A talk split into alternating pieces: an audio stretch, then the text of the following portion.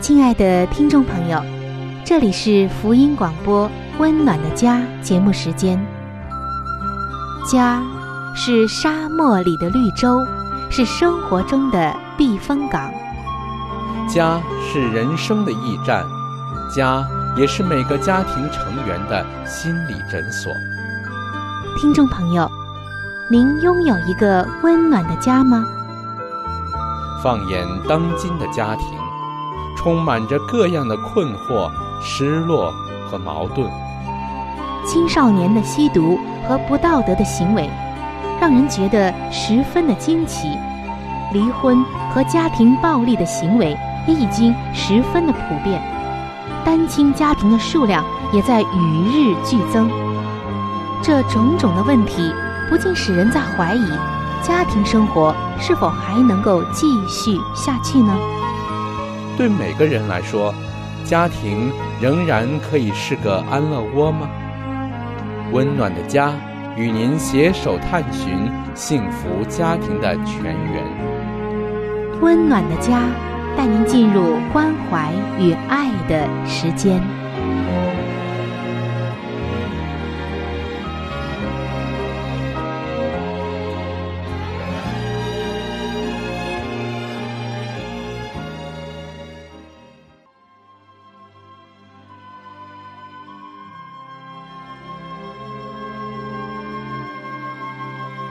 上帝眼中全然美丽的女人，是蒙福的女人，是幸福深处的女人。全然美丽的女人，把爱的港湾装点得温暖阳光、简约纯全，令人留恋。冬不冷，夏不热，春意盎然，秋果累累。令丈夫停靠，孩子们称她有福。有赞美说，才德的女子很多，唯独你超过一切。让我们一起来寻找上帝在建造生命美丽方面对你的旨意。欢迎进入全然美丽的女性新生命。系列的分享，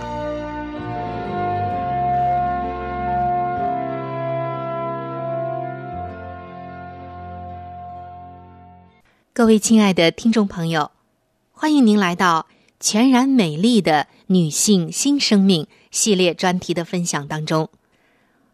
亲爱的姐妹们，可能我们常常都在想着一个问题，或者在讨论着一个问题，那就是。什么样的女性是最美的？不知道您怎样看这个问题呢？在圣经的箴言书三十一章当中，为我们刻画了一个非常美丽的女性。她是丈夫的贤内助，而且又会经营照顾全家的饮食起居，善于教导子女，使丈夫得造就，儿女们都爱她。她既有智慧，又有才德。可以说，《真言书》的三十一章为普天下的女性描绘出了一个追求的楷模。亲爱的姐妹们，你想要变得美丽吗？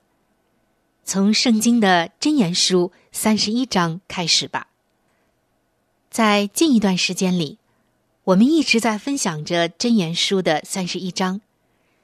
最近。我们已经进入到十五节的分享中，《箴言书》的三十一章十五节，这里说到：“未到黎明，他就起来，把食物分给家中的人，将当做的工分派婢女。”短短的一节经文，为我们刻画出了这一位女性一天的开始，让我们看到。他有一个成功的家庭模式。有关于这节经文的具体内容和含义，前几期节目我们已经分享过了。我们看到这位早起的女子，也是一位妻子和母亲，如何的在每天的早起当中开始活泼的一天，并领受上帝的祝福。那在本期的节目中，我们主要要一起来看一看，我们自己如何才能够像她一样的美丽，尤其是在早起的这一方面。亲爱的姐妹们，你是一个早起的人吗？我敢肯定，你一定听说过很多关于休息对美丽有好处的说法。我们常说“睡美人”，所以作为女性都知道，睡眠对于美容是最有帮助的。但是，更重要的一点就是，早起它能够更多的获取。上帝看重的那种美丽，你当然是需要休息的，但是早起却能为生活带来秩序以及有规律的美，让你的一天和整个的人生都能够有条理。所以，与其让生活变得丢三落四、颠三倒四，总是迟到、完不成任务，总是在无奈。和叹息中挣扎，倒不如尽早的来培养每天早起的习惯。那么，姐妹们，我们应该如何的来培养呢？下面的这四点一定能够帮助到我们。第一点就是定下早起的时间。有一位姐妹说啊，她说我们早晨四点钟起床，是因为我的丈夫。必须要在五点三十分出门。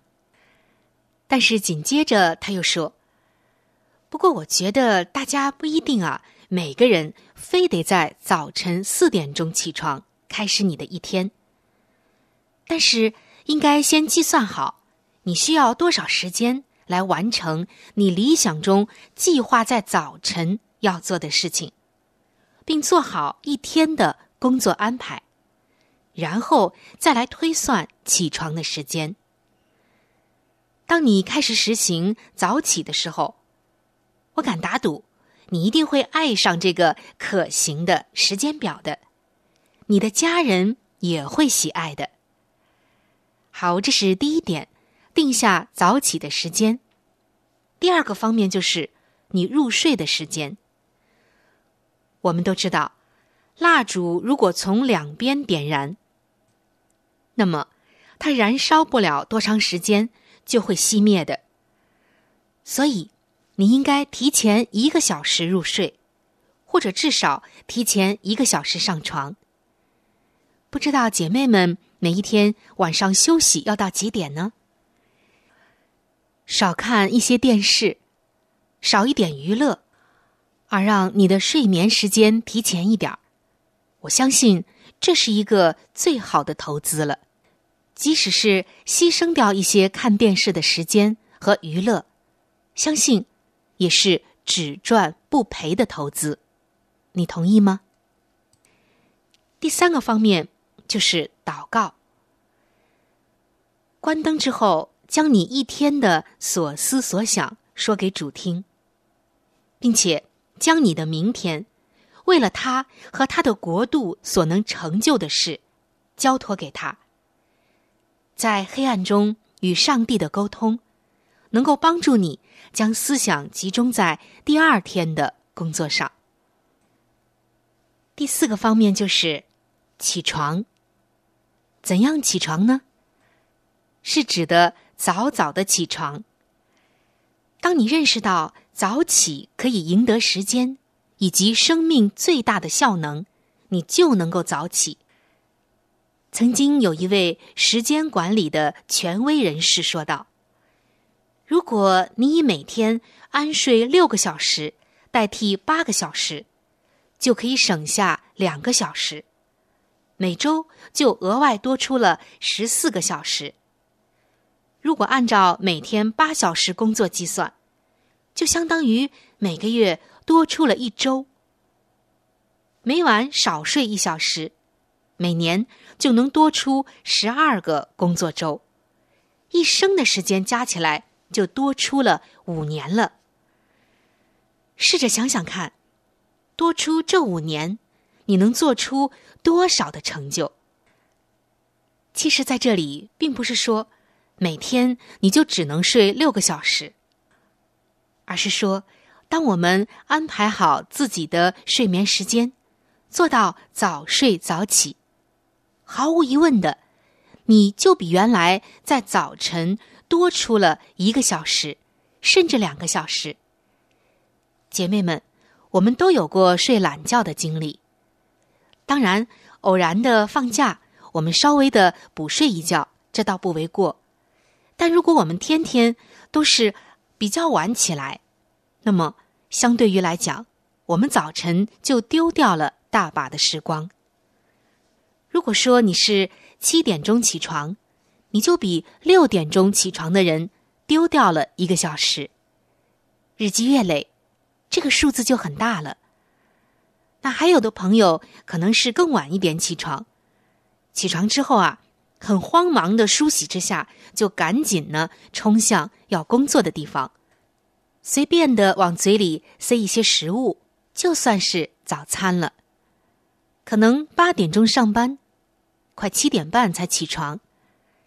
但是有的弟兄姐妹们五点钟就已经起床，开始和上帝亲近、灵修、祷告、预备早点了，还有锻炼身体、运动等等。想想看，日积月累下来，这晚睡晚起的人，要比早睡早起的人吃大亏了。别人拥有更多的生命效能，而你呢？想想，一定要开始实践早睡早起。亲爱的姐妹们，《箴言书》的三十一章十五节，为我们描绘的这一位美丽的女子，说：“未到黎明。”他就起来，把食物分给家中的人，将当做的工分派婢女。所以在这里，我们看到这位女子之所以被上帝看为美丽，是因为她能够早起。早晨起来的时候，她就开始一天的工作，灵修，和上帝亲近，预备家人的食物，分派一天的工作。亲爱的姐妹们。我希望你看到的这整幅的一个画卷，那就是你在家中所要担当的重要角色。你可能在家庭以外拥有工作、事业，甚至是一个响当当的头衔，但即使如此，你仍然是那一位使家庭变得秩序井然，使整个家居变得温馨而又有效率的灵魂人物。因为为家居建立习惯模式的是你，因此，当你花时间进行筹划、实施、管理，使家居生活健康顺畅，这就是送给自己以及家人一份无人能给的最美的礼物。当丈夫信赖你的管理，你给丈夫的礼物就是。安静的心灵，井然有序的家，以及幸福的感觉。同时，你也为孩子树立了榜样，让他们懂得如何管理自己的生活。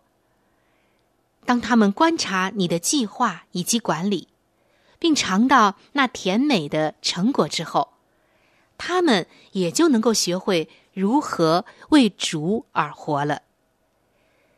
箴言书三十一章，上帝眼中那美丽的妇人早起的规律。姐妹们，今天已经为你为我树立了榜样。每一天用清晨的时间祈祷和计划，可以给你一个家庭生活的有效蓝图，并为此建立一个有秩序的成功的生活模式。因此。让我们一起来实践吧。像她一样美丽，你也能。不要忘记，美丽从早起开始。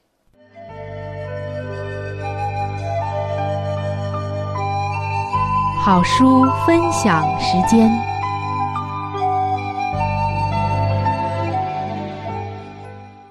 各位收音机前的听众朋友，各位亲爱的弟兄姐妹。您现在所收听的节目是由希望之声福音广播电台为您带来的温暖的家。现在又到了这个节目当中的一个小环节，叫做好书分享。在每一期的节目当中呢，我们都会和您分享一本非常好的书籍。虽然每一次和您分享的时间呢只有短短的几分钟，但是我相信这本书当中的内容一定会深深的吸引着你，亲爱的听众朋友。我们每一次和您分享的这本书籍呢，都是和我们的家庭有直接密切的关系。我们将要和您分享的这本书的名字叫做《富林信徒的家庭》。亲爱的听众朋友，这本书将会告诉我们。如何的来预备进入那婚姻的殿堂，同时在婚后的生活当中如何料理家务，以及在经济、教育子女等各方面。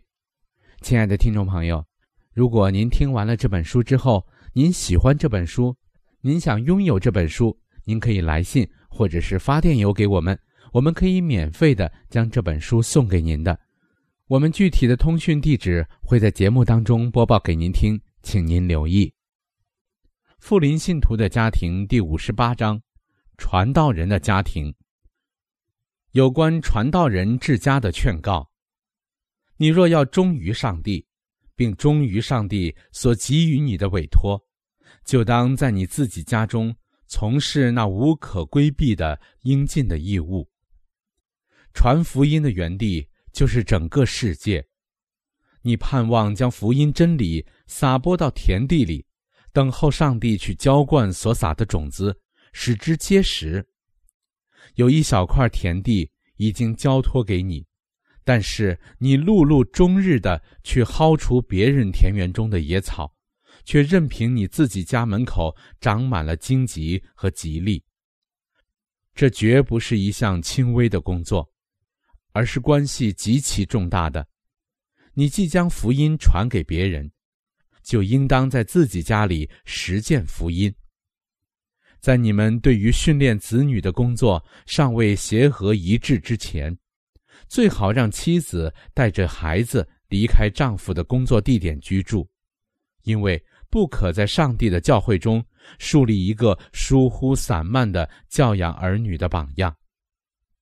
我认识不少的传道人，他们竟如此不智的在旅途中带着一个不服管教的孩子，他们在讲台上的工作全被孩子可厌的脾性抵消了。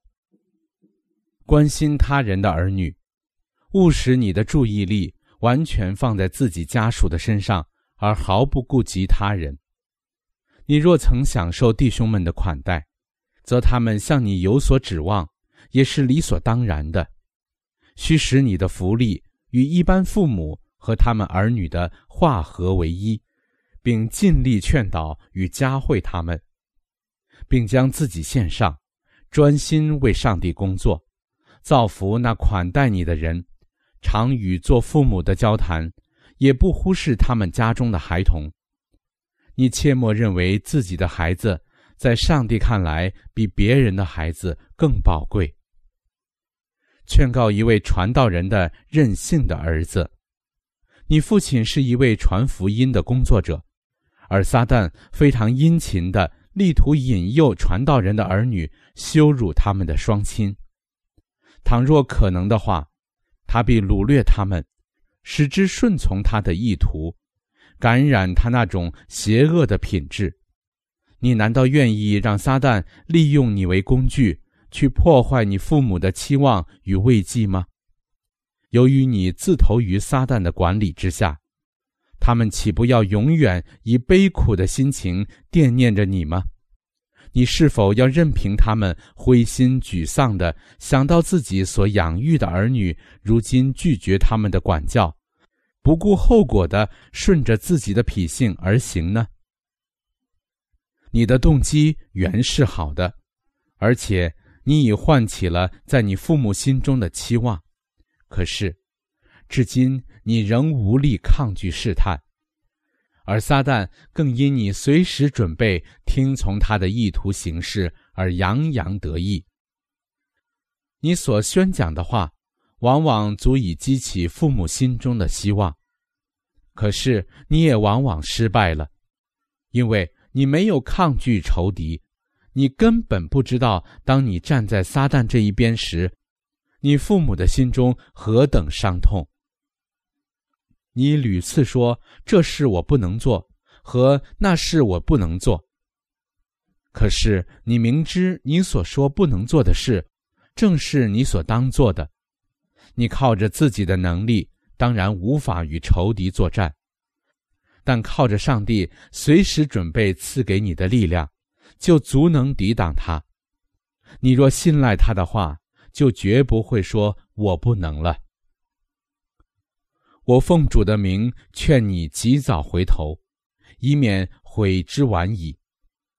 因你是与上帝同工的父母所生之子，大家都认为你是一个性情温良的孩子，但是你常常因任性自负而使父母蒙羞，抵消了他们切望成全的工作。难道你母亲所遭遇的不够使你的心灵受重压而破碎，因此你还要如此任意妄为吗？这令你父亲的心伤痛的行径，真的还要继续下去吗？难道全天庭都以不悦的眼光注视着你，你也引以为乐吗？难道你自己置身于仇敌的行列中，受他的驱使与辖制，你也觉得心满意足吗？唯愿你趁着今日就转向主吧。你的每一项行为都足以使你为善或为恶。你的行为若偏向撒旦这一方面，就会留下一种连绵不绝的产生恶果的影响。唯独守节心清而成圣的人，才能进入上帝的城。你们今日若听他的话，就不可硬着心，乃当转向主，使你在旅途中。不致留下孤独凄凉的痕迹。好了，亲爱的听众朋友，亲爱的弟兄姐妹，好书分享这个环节呢，我们今天就和您暂时的分享到这里。那如果您对这本书籍非常的感兴趣，希望得到这本书籍的话呢，请您来信告诉我们，我们会免费的将这本书送到您的手中的。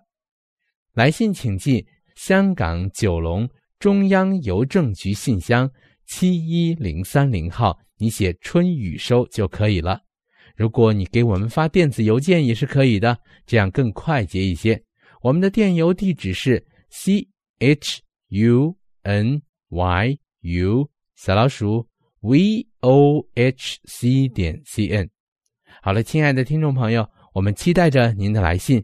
下面呢，我们将时间继续交给春雨姐妹。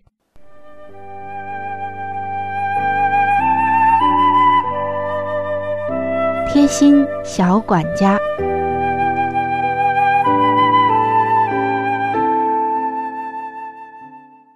各位亲爱的听众朋友，欢迎来到贴心小管家的时间当中，我是您的朋友春雨。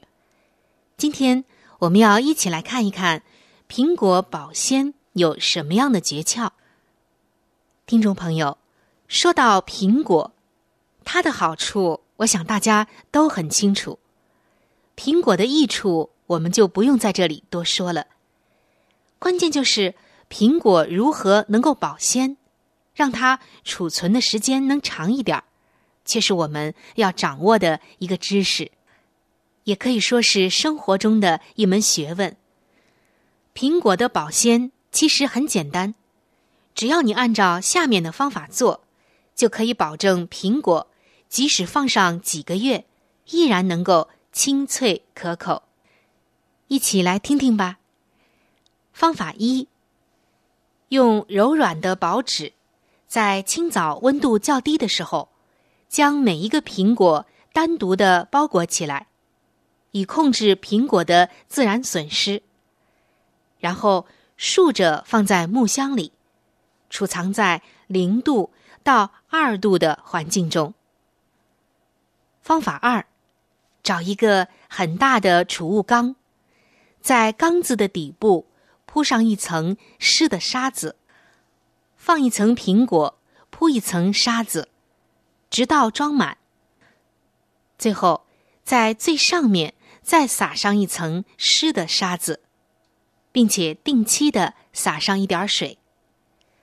方法三：把苹果装到塑料袋密封起来，十五天左右放开口袋，透透气，再扎上。方法四：储存苹果要选择适宜储存的品种，比如像青香蕉、国光、红富士等等，不要买过于成熟的苹果。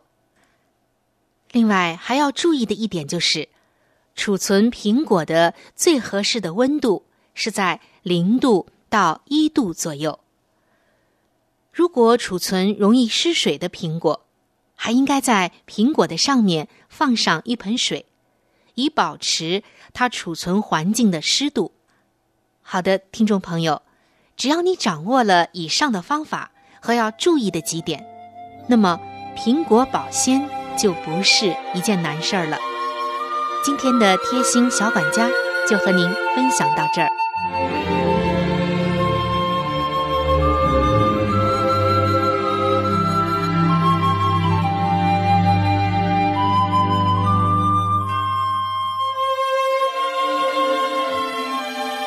各位亲爱的听众朋友，今天的话题就和您分享到这里。如果您对于家庭，或者是有关于家庭的话题，有什么样的问题、想法与建议，或者是美好的经验与见证，春雨在这里可是非常非常的欢迎您能够写信给我。如果您在家庭方面，或者是婚姻方面、情感方面遇到一些问题，那我们也是非常的希望能够成为您最最知心的朋友。你可以来信告诉我你心中的问题、困惑与烦恼，我们会尽我们最大的能力帮助到您。来信请寄：香港九龙中央邮政局信箱七一。零三零号，您写“春雨收”就可以了。春是春天的春，雨是雨水的雨。我的电子邮箱是 c h u n y u，就是春雨的汉语拼音。接下来是小老鼠 v o。h c 点 c n，我们期待着您的来信。本期的节目到这里就要说再见了，下期节目我们再会。愿上帝赐给您一个温暖的家。